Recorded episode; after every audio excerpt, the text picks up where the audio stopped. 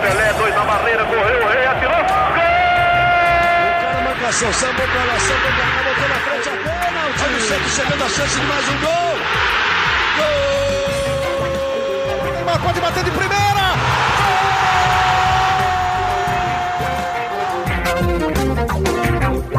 Um orgulho que nem todos podem ter, este é o Gé Santos na sua edição número 209. Edição para falar de vitória, vitória do Santos na Copa Sul-Americana, até um pouco surpreendente. O Peixe foi com as reservas e mesmo assim conseguiu, na bacia das almas, como diriam os antigos, arrancar ali três pontos em cima da Universidade Quito. Para falar sobre este assunto e sobre aí o complemento, né, a rodada que vem do Brasileirão no fim de semana. Estamos com ela, a melhor e maior youtuber santista, a nossa, a nossa voz da torcida, Isabel Nascimento. Bom dia, boa tarde, boa noite, Bel. E aí, como é que foram essas primeiras impressões desse time alternativo de Fabian Bustos no Equador? Bom dia, boa tarde, boa noite, Bruno, todos e a todas que estão nos ouvindo. Caraca, a gente tem muita coisa para falar, né? Porque assim, por mais que tenha sido um jogo muito ruim, né? Eu acho que se você não é santista e você viu esse jogo, você não tem muita coisa boa para fazer na sua vida, né? Porque assim, pra, se você ficou acordado até quase meia-noite assistindo esse jogo, foi muito ruim o jogo. Confesso que assim, eu não sou uma pessoa que durmo tão tarde e que o meu time ele em geral gosta do horário das 7, 7 15, 7 e meia, né? Você sabe como é. Então, pega um jogo 9 e meia, nossa, mais de um momento eu tava muito cansada, assim, eu achei que eu fosse capotar ali, eu falei, não, não, não, vamos ter que trabalhar, vamos assistir esse jogo, mas de fato, assim, foi um, um, um jogo muito ruim, mas uma atuação muito interessante do Santos por diversos motivos, assim, eu acho que até, eu acabei de gravar um vídeo no meu canal que eu até falei isso, assim, é interessante começar falando das ausências, quem a gente sentiu ausência, quem a gente não sentiu ausência, quem estava lá e a gente pode usar mais vezes, né? Mas eu acho que o mais relevante, assim, é a gente pensar principalmente em quem estava lá e que foi surpreendente para nós, né? Eu trago já de primeira, assim, que acho que pelo menos a defesa foi bem surpreendente, né, Bruno? Eu acho que você usar o Barbosa, né? Claro que ele se cansou e tudo, Piranha, ok, são umas peças que a gente já está acostumado, mas eu fiquei feliz, por exemplo, com a atuação no meio de campo do Camacho, com a atuação mais segura, né, do Auro, não mais segura do que o Matson, mas uma atuação segura ali, ok, uma atuação fazendo o arroz com feijão, sabe, não errando. E esses jogadores são muito importantes, porque usando até a máxima do Felipe Noronha, ele sempre fala isso, ele fala o ruim de jogador questionável, né, e ele não usa questionável, ele usa outra palavra, é, que ter jogador questionável no elenco, a coisa ruim é que uma hora você vai ter que usar. Então eu acho que assim, eu fico feliz que ele conseguiu colocar esses caras, que muitos dele foram ok na partida. Vou falar, a partida também não propiciou que a gente tivesse um baita resultado. Tem jogadores que a gente está com cada vez mais certeza que não estão dando certo, mas eu acho que assim, minhas, minhas primeiras expectativas, primeiras expectativas, não, primeiras impressões desse jogo foi um Santos que soube se defender, foi até que um Santos seguro, e aí no segundo tempo tentou abrir um pouco mais, se abriu também na defesa, mas conseguiu o gol assim, num gol de centroavante, Bruno, que é uma coisa que a gente não conseguiu ver até agora do Angulo. Eu tenho certeza que, certeza demais, mas grande possibilidade que essa mesma tentativa nos pés do Angulo não daria certo. Então eu vejo muito um Santos que foi é, muito oportunista, mas que realmente não apresentou um belíssimo jogo. É, Bel, como você disse, não daria certo, como não deu, né? No primeiro tempo ali, o, o Angulo foi responsável pela única finalização a gol do Santos no chute torto, teve outras chances para chutar a gol e demorou demais, acabou desarmado.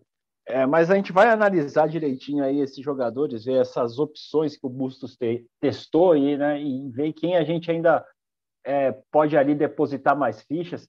Vale lembrar, Bel, que você citou aí no início da sua fala, sobre o horário do jogo, o torcedor Santista vai ter que acostumar, viu? Porque Curitiba vai ser nesse horário, União Lacaleira vai ser nesse horário, então o torcedor Santista aí durante a semana vai acabar aí chegando no início da madrugada, se quiser acompanhar os 90 minutos do jogo do Peixão. Agora, Abel, é, seguindo a sua ideia, dos jogadores que deu para avaliar ontem e que dá para confiar, dá para querer ver mais em campo, é, dar uma sequência aí, mais minutagem, né?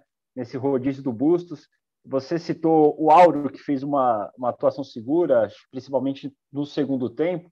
Eu, eu gostaria de destacar, tem dois caras ali que eu gostei muito de ver jogando juntos, que, lógico, né, um tem muita desconfiança, o outro, até pela lesão que sofreu, ainda estava ali num, num, processo, mas que até atuaram bem, que foi o Camacho e o Sandri, né? São dois jogadores que se entenderam, principalmente no primeiro tempo. Eu vi que teve muita troca de passe entre eles.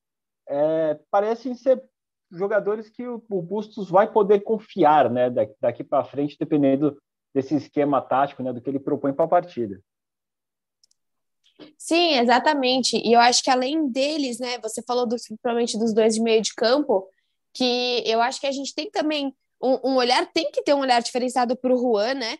E eu acho que começam os questionamentos. Se eu te perguntar hoje, Bruno, quem fez mais pelo Santos, Marcos Guilherme ou Julio? Não tem, é. não tem saída, entendeu? Eu acho que começam os questionamentos das contratações. Claro, calma, mas, mas acho que eu não preciso ter calma, né? Você, você é a voz da razão, eu sou a voz da torcida.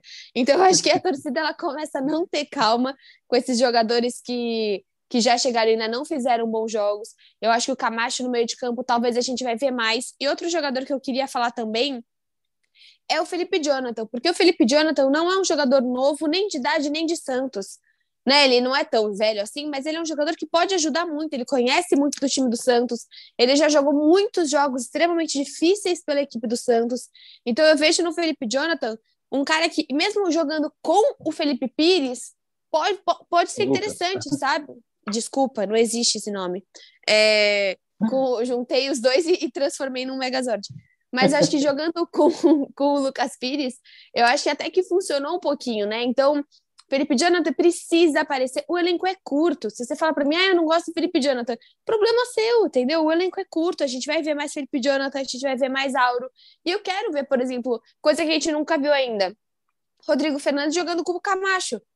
Então pode ser que dê, dê para você, porque o Camacho ele tem um, um passe um pouquinho melhor, né? Do que se você comparar, por exemplo, com o Maranhão. E o Maranhão, você sabe, né, Bruna? A gente já está colocando ele no pacote do Rulli do Angulo. Claro, a gente tem paciência. Só que acho que a paciência também para o torcedor tem limite. Ainda mais um cara como o Maranhão, porque você lembra o Camacho. O Camacho ele chega, ninguém queria. Mas em poucos jogos ele fez jogos interessantes. Logo calou a torcida e tudo se acabou. Agora, o Maranhão, ninguém, né, poucas, poucas pessoas queriam o Maranhão e ele também não vem fazendo bons jogos. Mas eu acho que, de fato, tem muita peça interessante para o Bustos olhar. Fiquei muito feliz com o Barbosa e eu acho que a, a outra peça que a gente tem que comentar bastante, para mim, assim, é a ausência do Goulart. Eu não sei o que você achou, mas na minha opinião, eu fiquei muito irritada dele não viajar, porque eu acho que é um cara que não se esforçou tanto assim, não precisava ser poupado e é um cara que, jogando numa altitude, com certeza ele já jogou na altitude na vida dele. Poderia ajudar, poderia, sei lá, não sei se ele pode ser um extra-campo, sabe quando o Sanches ia para ser um cara que ajuda muito mais fora do que dentro? Não sei. Mas eu acho que para poupar o Goulart não foi tão necessário. E aí você chega num time que você tira, basicamente coloca um menino de 19 anos para fazer o que o Goulart faz. Então acho que começa a ficar meio complicada a situação desses caras, né? É, o Goulart, antes mesmo da, da viagem para Quito, né, na saída do jogo contra o São Paulo, ele já dá uma declaração ali que ele não está jogando na posição dele, né? Já uma coisa que não pegou muito bem junto com a torcida.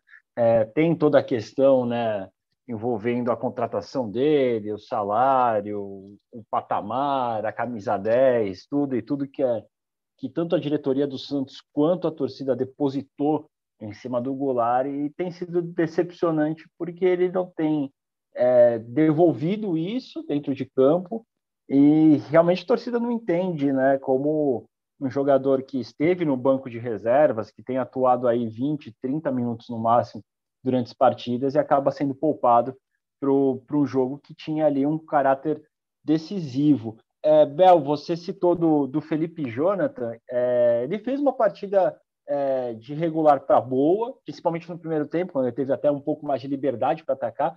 Acho que no segundo tempo ele acabou é, sendo penalizado pela forma do Santos jogar, os jogadores cansaram, então o Santos ficou muito atrás e o Felipe não pôde ser tão bem explorado. É, a Universidade até começou a jogar muito em cima da lateral esquerda do Santos, muito cruzamento que vinha dali. Isso também passa um pouco pela questão da marcação no meio de campo, até com o William, que também caiu, já não vinha bem no primeiro tempo e caiu né, no, no, no segundo tempo. Mas, eu queria perguntar para você, aproveitando o gancho do Felipe Jonathan, o que você achou da, do trabalho ali na esquerda com Felipe Jonathan e Lucas Pires? Porque quando o Lucas Pires entra, muita gente pensa que ele vai para a lateral e o Felipe Jonathan ia para o meio, mas na verdade o Lucas Pires entra como esse homem de meio campo e ele que começa ali a dar uma dinâmica ofensiva, né? um pouco mais para o ataque do Santos, enquanto o Felipe Jonathan realmente fica ali para fechar a casinha, para fechar a defesa. Olha, eu acho que assim, quando você fala, ó, oh, Felipe Jonathan, fica mais tranquilo que a gente tem um cara que pode ficar mais na marcação, você tá mais cansado, além de ser altitude, você já jogou o primeiro tempo inteiro. Então você deixa o Felipe Jonathan mais tranquilo, porque o torcedor também gosta desse Felipe Jonathan, que é um dos únicos caras que chuta de fora da área, por exemplo. O Santos hoje quase não tem ninguém que chuta de fora da área. Que esse é um tremendo problema do Santos, um deles, né? Então, eu gostei sim. É, para mim foi surpreendente, eu não sei se para você também, mas a hora que entrou eu falei, ah, já, é óbvio, né? O Pires que vai para a lateral e o, o Felipe Jonathan vai compor o meio de campo. Achei bem interessante. Eu acho que o Pires acaba sendo um bom jogador lateral, só que ele é muito voluntarioso. Então, eu acho que é um cara que, assim, o Felipe Jonathan já é um cara que, se você ficar mudando muito de posição, eu não sei se ele vai gostar muito disso, não sei se ele vai se adaptar. Felipe Pires. Oh, eu tô inventando esse nome de novo. O Lucas Pires é um cara que, que acho que, por, por conta da idade, por conta até. Eu tive a super oportunidade de falar com ele no Santos Cast. Ele parece muito um, um cara que vai querer evoluir como o Bustos quiser, sabe? Então eu gostei bastante. Eu acho que o Bustos enganou todo mundo fazendo isso. Foi bem interessante o, a proposta dele. E eu acho que quando você olha para esse meio de campo, com tantos meninos, né? Eu acho que a gente termina ontem o jogo, eu tava vendo, acho que eram sete pessoas da base. Você tava com o Juan, com o Lucas. É, o Barbosa acabou saindo, mas você tava com o Juan, você tava com o Pires, você tava com o Marcos Leonardo, você tava com o Sandri, você tava com o Lucas Pires e você tava com o John. São seis caras da base. Se eu esqueci de alguém, pode ter mais um nesse meio. E dentro dessas substituições, você teve o Barbosa que hum, acho que se até ia te perguntar, né? Ele, ele tá bem? Como que ficou a situação do Barbosa? É, tá bem. A questão foi mais é, o efeito da altitude, né? Ele correu ah, muito certo. no primeiro tempo e, e, sentiu realmente. E daí por isso que entra o Lucas Braga, né? Colocar mais pulmão nesse time. Mas... Que também é um, é um, pequeno problema no Santos, né, Bruno? Como que você tá vendo o Lucas Braga? Porque é um torcedor que a torcida. É um torcedor, não, mas. É um... Também é um torcedor, né? No caso, é. no caso, agora eu acertei. É... é um jogador que a torcida gosta muito, mas que não vem entrando bem, né? Isso, isso é verdade, Bruno. Não sei se a culpa aí também recai um pouco sobre o Bustos, que, por exemplo, contra a Universidade Católica aqui na Vila, ele entra com o Lucas Braga no lado direito, ontem de novo pelo lado direito, que não é o lado forte do, do Lucas Braga, a gente sabe que o Lucas Braga gosta mais de jogar pela esquerda, é, não é uma novidade, então talvez isso também pese um pouco pela forma como o Lucas gosta de jogar, e nas últimas partidas ele tem sempre entrado pela direita. Foi assim nos dois jogos contra a Universidade Católica, foi assim contra o União La Calera, quando ele substituiu o Ângelo, então talvez isso também pese um pouco na má fase do Lucas, mas o Lucas já não vinha bem, não é de hoje. Então é, é, é observar, né? Esperar que o, o Lucas, no, dentro desse trabalho do Bustos, que o Bustos fala que tenta deixar o elenco no mesmo nível, para que quando hajam, né, houvessem essas trocas, é, o elenco não sinta tanta diferença. Então a gente espera que também o Lucas é, evolua, né, melhore é, essa fase, já que o trabalho do Bustos é realmente esse de nivelar o elenco para não sentir tanto assim. Mas realmente, Bel, é, como você citou, o time te, teve sete dos 16 jogadores que atuaram vindos da base, né? E são garotos que conseguiram ali segurar o time da casa a mais de 2.800 metros de, de altitude, né? Com toda a questão da respiração, do efeito que, que a, que a altitude dá na bola também, sabe que às vezes a bola cai do nada. E, então, e o time conseguiu segurar e até citar também aqui, acho que não pode deixar de falar do Bauerman, né? Que fez uma excelente partida e ainda ali salvou a pele do John no último lance, na, talvez a única falha que o John tem na partida, e o Bauerman estava ali quase em cima da linha para salvar o Santos. Sim, e, e, é engraçado porque, como a gente viu ontem o jogo por streaming, é, eu sempre acabo vendo antes o que vocês setoristas colocam no Twitter do que o que eu tô, que eu tô assistindo, né? Então, nossa senhora, foi tipo assim, o Juan do nada, e depois, três, quatro minutos depois, a, foi até a, a setorista a Gabriela Brino, ela colocou assim no Twitter, Bauerman, só isso. E eu só recebi essa notificação, porque eu recebo notificação de todos os setoristas. Aí eu falei, lascou. Eu não sei se é 2 a 0 eu não sei se ele fez um pênalti, eu não sei se ele cobrou. Tipo assim, eu não, obviamente cobrou, era, era mais difícil, mas assim, eu não sei, eu não sei, a Gabriela não me conta, tipo, eu não sei o que tá acontecendo, sabe? Porque cada um fica com a sua internet, né? Acho que vendo no streaming você perde um pouquinho esse esse feeling, né, de você ver quando você tá numa TV aberta, todo mundo assistindo na Globo, é basicamente o mesmo tempo, né? Mas essa questão de ver por streamings, ainda mais um streaming que é mais é, mais recente, né? Eu acho que também é um pouco mais devagar, sim, o, o streaming da Comebol ainda, mas de fato, ontem foi assim uma emoção até o fim. E eu acho que o Rua também é um cara que não entrou bem, estava errando passes, e, e, também a gente tem que lembrar que foi a primeira vez que a gente, eu julgo que seja, né? Você me corrige, que a gente viu o Rua com o Marcos Leonardo, né? Em geral, o, o Marcos Leonardo estava jogando bem, mas ontem, por exemplo, não jogou tão bem, porque o Marcos Leonardo está indo bem com o Batistão, né? E aí você troca meio essa dupla, também é difícil você ficar trocando a pessoa que você está jogando lá na frente. O Rua não estava bem, mas duas bolas, ele fez dois gols. É claro que um estava super impedido, mas não estaria impedido e não seria gol se ele não tivesse na posição certa, né? Se ele não tivesse no lugar certo, na hora certa, no posição de, de centroavante, que é uma das coisas que a gente realmente sente falta e que o Angulo não faz. E eu acho que o Juan chega para ser uma grande sombra do Angulo, assim como essa ponta esquerda acaba sendo começa a ser uma grande incógnita, né? Vai jogar com o Barbosa, vai jogar com o Braga e o Barbosa na outra, ou o Braga e o Ângelo na outra, não sei. Mas de fato é um Julio que também perde espaço e que até foi muito estranho, né? Porque na hora que você tem um jogo na altitude, você não leva é, o próprio Julio, que poderia ser bem útil, né? É, é exatamente. O, a situação do Juan, acho que foi sim o primeiro jogo entre o Marcos Leonardo e o Juan juntos. É, para mim, o que pega no Juan é que, assim, apesar de na copinha ele ter usado a camisa 10 e no início da disputa ter sido utilizado até como meia com Vitor Michel é, os, jogando como camisa 9, né? O fato é que o Juan se sente melhor como 9. E daí você, você não, né? O Bustos coloca dois camisas 9 para jogarem juntos, né? Marcos Leonardo e Juan. E o Juan acabou sendo deslocado por um lugar que ele também não se sente tão confortável, né? Às vezes um pouco mais aberto pela esquerda, mais atrás do, do Marcos Leonardo. E ali é um, uma função que ele pode desempenhar, mas não tão bem quanto sendo o homem de referência. É, por isso que eu até sigo essa, essa sua opinião, Bel, de que o Juan se torna uma sombra para o Angulo. É, lógico que o Bustos, se ele for ler os números é, nu e cru, ele vai ver, ah, não, mas o Bustos marcou dois gols em dois jogos na Sul-Americana, né?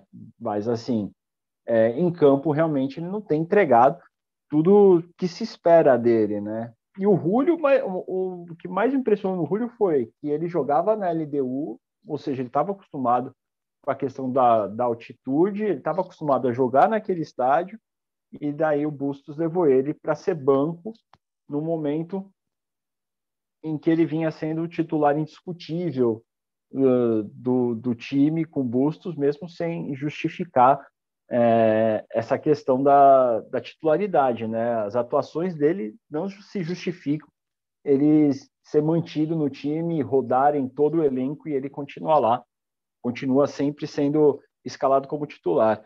É, Bel, num, vamos imaginar aqui um ranking né, dos jogadores que estão decepcionando, né? Dentro desse elenco. Acho que, que não dá, tá, a gente está vendo que não dá para contar, né? A torcida está vendo que não dá para contar. É, entra nesse ranking os dois equatorianos, o William Maranhão, talvez o Goulart entre nessa lista ou ainda não? Eu espero que não, Bruno. Eu acho que acho que assim, todos ainda a gente tem que, tem que contar, né? Talvez o que a gente menos tenha que contar é o Angulo, que é a contratação que até a gente falou aqui que era menos necessária. Porque a gente tinha o Marcos Leonardo e o Juan, sempre tivemos. Né? Não são jogadores que agora apareceram, e sempre tivemos o Batistão. Então, assim, falaram, ah, não, mas é que o Bustos não confia, ele quer um cara mais velho. Porque você sempre teve três centravantes. por mais que você possa usar o Batistão como nós estamos usando, você sempre teve. Então, o ângulo nunca foi 100% necessário. Eu acho que isso todo mundo concorda. É, eu acho que o Julio acaba perdendo espaço, sim, mas o Goulart ainda não. Eu acho que, infelizmente, é um momento que o salário vai pesar. Não tem como, né, Bruno? Não tem como você achar que você vai colocar 500 mil no banco e você não vai. Você vai ter que usar, eu acho que, por exemplo, quer tentar jogar o Marcos Leonardo com o Goulart agora contra o Cuiabá, você tem um jogo mais teoricamente acessível agora no meio de semana, no, no final de semana. Contra o Curitiba, aí eu já acho uma besteira. Você já teve dois testes com o Curitiba. Um, você tentou com Batistão e Marcos Leonardo, deu certo. O outro, você fez Goulart e Angulo, deu errado. Aí vai do Busto ser inteligente. Você vai ter que usar a escalação que deu certo. Agora, talvez nesse final de semana, é que apesar que eu vi a matéria, né? Não sei se foi você ou outra pessoa do GE que postou hoje, que o Santos vai com força máxima para esse final de semana, então força máxima já não engloba Goulart. Só que aí, se o Goulart ele é poupado nos jogos fora de casa e dentro de casa ele não é classificado como força máxima, e quando ele entra no segundo tempo ele não gosta, porque dá para ver que claramente ele é um cara de ser titular. Goulart não é um cara que fica feliz entrando no segundo tempo. Ele dificilmente ele entra e vira e, e transforma essa partida. Eu acho que o Goulart ainda não está nesse time e realmente eu espero que não entre nesse time de pessoas que a gente não pode contar. É, até pelo tudo que foi investido nele, né? A expectativa é que ele ainda possa dar retorno, né, dentro de campo para o Santos. Para a gente fechar essa parte da, dessa lista e até já começar a falar sobre o Cuiabá, Bel, em relação a Carlos Sanches, qual é o sentimento da torcida com ele? Porque ontem, que foi um jogo que era só reserva, e mesmo assim o Sanches não foi nem relacionado para a partida, né?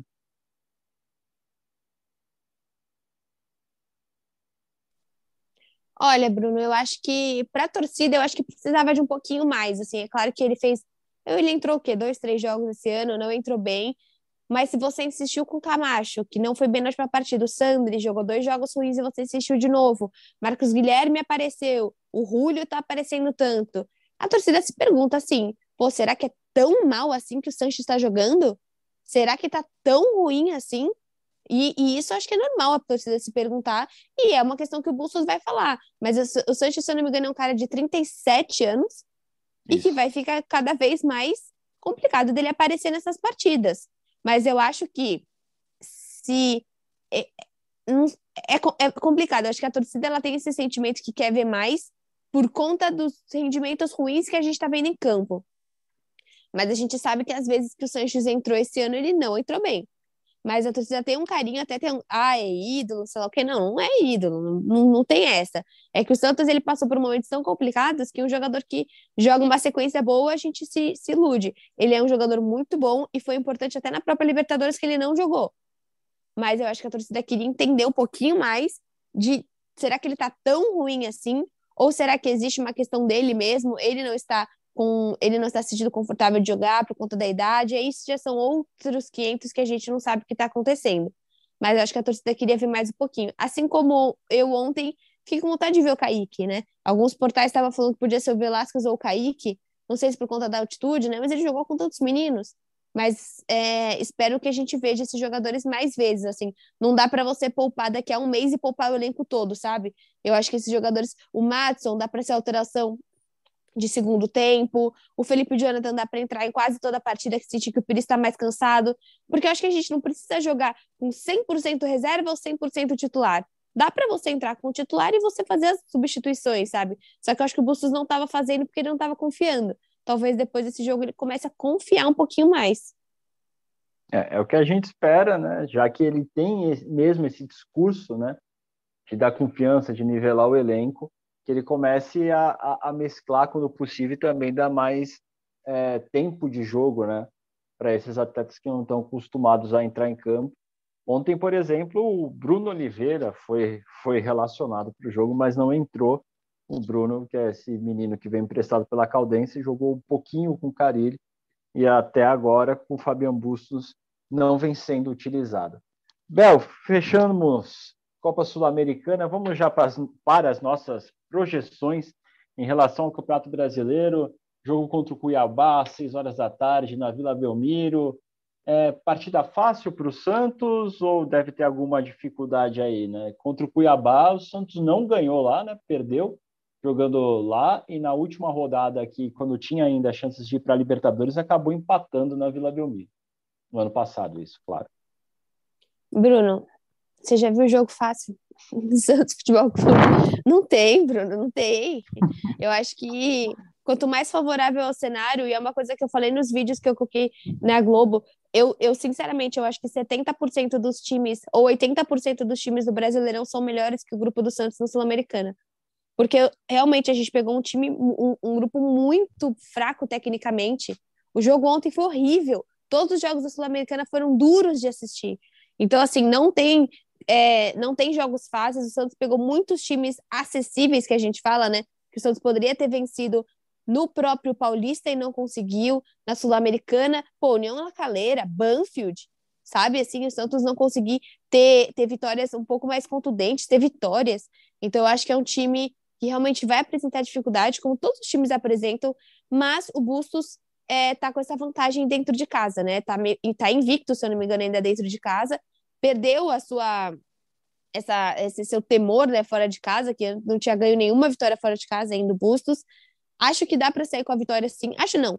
É possível e precisamos sair com a vitória. O Santos precisa contar esses pontos desde o início do, do campeonato. Teve um jogo muito duro contra o São Paulo. Realmente foi um jogo que o Santista ficou bem, bem incomodado, chateado, se não se não palavras mais fortes aí com esse jogo contra o São Paulo. Então eu acho que agora é um jogo que dá para o Santos jogar com força máxima, dá para jogar com o Marcos Leonardo, ainda não vamos contar com o Ângelo, mas poxa, daria para jogar com Barbosa do lado certo dele, já coloca o Lucas Braga, vai colocar o Marcos Leonardo e um Batistão. Aí o meio de campo deve voltar com o Zanocelo, volta Michael, dupla é, Bauerman e Michael, volta Lucas Pires e Matson. Poxa, é um time que assim tem potencial para vencer dentro de casa. É, aproveitando que você falou, Bel, é, em relação à Vila Belmiro, você acredita que a Vila está voltando a ser aquele alçapão que já foi de outras épocas, sendo o diferencial para o desempenho do Santos dentro de casa, pelo menos com Bustos, né, invicto até o momento?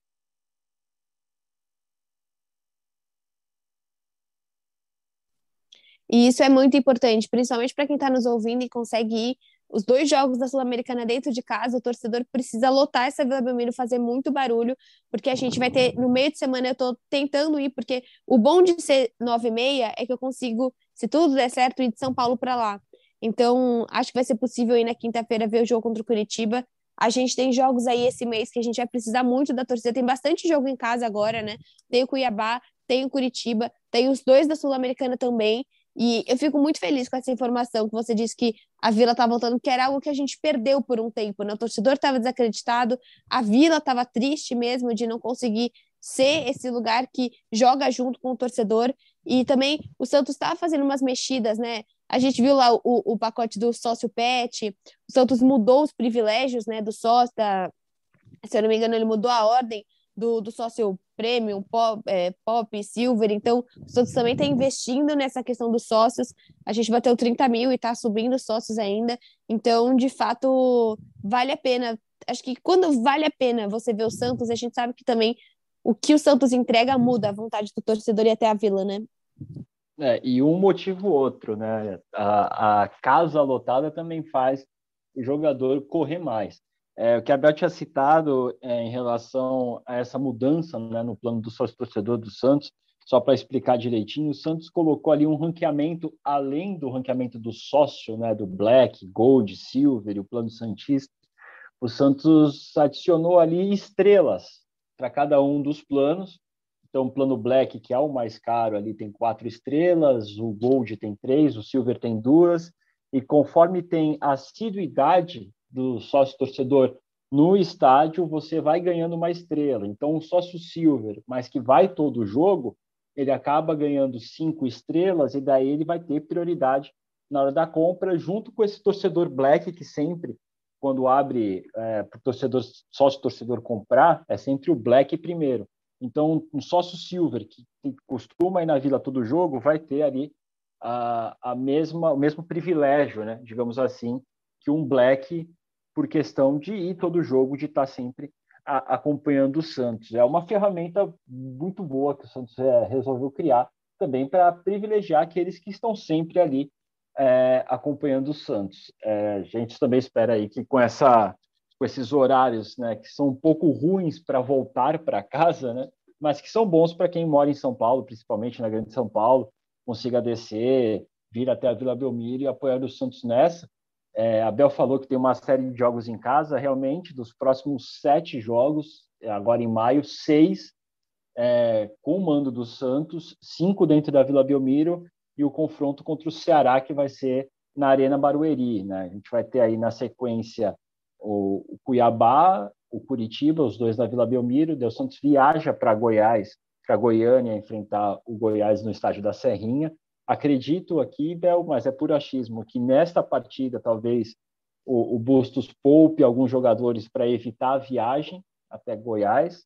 Depois retorna para enfrentar a União Lacaleira, daí tem o jogo com o Ceará é, na Arena Barueri, joga contra o Banfield e encerra essa sequência de maio contra o Palmeiras da Vila Belmiro. Ainda bem que é o Palmeiras, né, para não perder a piada.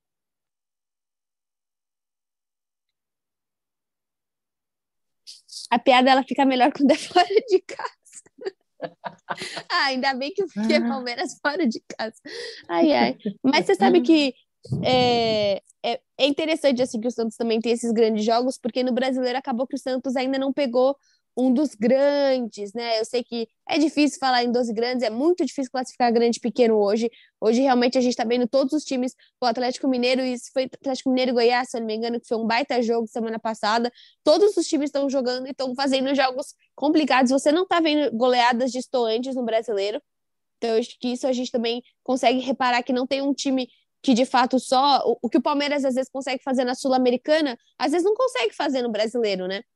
Desculpa, na, na, Libertadores, não consegue fazer nem, nem com tanta facilidade assim no brasileiro. Então, eu acho que é o que você falou, são jogos em casa. O próximo jogo, tomara que com, com força máxima e de fato para para animar a torcida, é dia das mães, né? Então que o Santos consiga também dar presente para todas as mamães que estiverem lá no estádio. Tomara mesmo, né? Vamos sair torcer para um resultado positivo. Por falar em resultado positivo, Bel, antes da gente encerrar, vamos para os nossos palpites aí. Qual o, o palpite que você dá para esse Santos e Cuiabá, às seis horas da tarde, na Vila Belmiro? Um presente para o Dia das Mães. Bruno, eu vou ser otimista, porque a gente jogou muito bem contra o América. O Santos é capaz de fazer um jogo bom, ainda mais tão, com tanta vontade depois de um jogo, sabe, que foi ninguém esperava. Então, acho que o Santos tomou. O jogo contra o Paulo foi muito duro, assim, foi muito duro mesmo para o Santista e para o e pro jogador. Então, acho que depois desse último jogo, o Santos ele vem com mais força. Eu acho que o Santos sai com a vitória sim e sai com uma boa vitória. Eu espero o Santos não tomar gol na última partida com o John. E de fato, mesmo o São Paulo acabou tomando dois gols, mas a gente sabe como foi a situação do jogo contra. Não, foi 2 a 2 ou 1 um a 1 um contra o São Paulo? Não, quanto foi o jogo contra o São Paulo? Foi 2 a 1 um. Ah, é verdade, o Santos toma dois gols e tudo aconteceu que a gente viu. É... Putz. Eu acho que, não sei se o Santos consegue fazer três, mas eu vou no 2 a 0 Eu acho que o Santos consegue não tomar gols e, e fazer dois gols. É, este placar de 2 a 0 foi o mesmo placar que me passou André Amaral, né? Nosso apresentador titular. Ah, tá me copiando. Eu... É, então hoje ele Felizmente aí não teve não teve como conciliar a agenda. Até dar um recado para o Amaral, né, para que ele volte logo, porque se eu pegar gosto pela coisa aqui, eu vou querer sempre estar apresentando o nosso podcast do Gé Santos. Mas ele falou, olha, não vou conseguir participar, mas pode cravar lá que eu acho que o Santos ganha. Mas é importante falar que ele está melhor, né? Que o podcast não. passado ele estava no DM, mas agora só foi agenda lotada mesmo. Sim, sim, não, tá, tá recuperado, tá medicado, tal, indo bem. E a cabeça lógico, mais ou menos, né? Santista difícil tá com a cabeça 100% no lugar, mas ele ele tá melhorando. Coração também não funciona direito, né? Eu acho que todo mundo aqui tem esses os mesmos problemas cardíacos, mas a gente segue. É, para ir assistir um Santos de Universidade de Quito até meia-noite não tá bem da cabeça, né? Ainda mais do que não, não o tá Santos mesmo. jogando fora de casa. Não, mas tirando isso, ele está bem. É que, lógico, né, a agenda dele muito cheia, né, muitas reuniões, tudo. Infelizmente, ele não conseguiu participar hoje. Mas a promessa, sim, é que segunda ele retorne. Mas ele deu esse palpite. Antes do Gilfrida, com certeza, né, Bruno? Ah, isso não tem Que antes dúvida. do Gilfrida até o Neymar aparece aqui no podcast. Olha, a promessa é que Bruno Gilfrida retorne aí. É, provavelmente, não sei se para o podcast contra o Palmeiras, eu não sei se dá tempo, mas contra o Atlético Paranaense, aí a promessa é que realmente Bruno Gilfrida retorne, né? Ele retorna das férias em junho. Então, se eu não, se eu não me engano, é dia 2 e o jogo contra o Atlético Paranaense é dia 4, alguma coisa assim. Então, provavelmente, Bruno Gilfrida, então, depois do jogo contra o Furacão lá na Arena da Baixada, estará aqui para palpitar em relação ao Santos. Como falando de, estou falando de palpites, eu queria que o Santos não tomasse gols né, na Vila Belmiro, mas acredito que vai ser essa diferença de gols eu vou manter dois, mas eu vou apostar no 3 a 1 apostar principalmente num bom primeiro tempo do Santos para conseguir garantir esta vitória na Vila Belmiro. Bel, antes da gente dar o nosso adeus, algum último recado para o nosso torcedor santista? Ah, Bruno, eu acho que o torcedor ele tem que ser paciente, ele está apoiando, ele está fazendo a parte dele. Acho que é isso, acho que continuar apoiando, lotar Vila Belmiro no final de semana, lotar na Copa do Brasil, lotar na Sul-Americana também, porque é fazendo a nossa parte. Eu acho que respeitando as redes sociais, como a gente sempre fala, né? Independente do que acontece dentro de jogo, não adianta você passar para rede social e ser um bobão aí, xingando gente, xingando família de jogadores e tudo isso. E é, é, isso, um feliz dia das mães a todas as mães que estão nos ouvindo, a sua mãe, a mãe de todo mundo que está ouvindo a gente também. Se você é conseguir, né, se ainda tiver sua mãe de pertinho, que você possa passar um domingo gostoso com ela, todos vocês, a todas vocês também, e que a gente consiga, que o Santos consiga entregar aí um presente para elas no final de semana.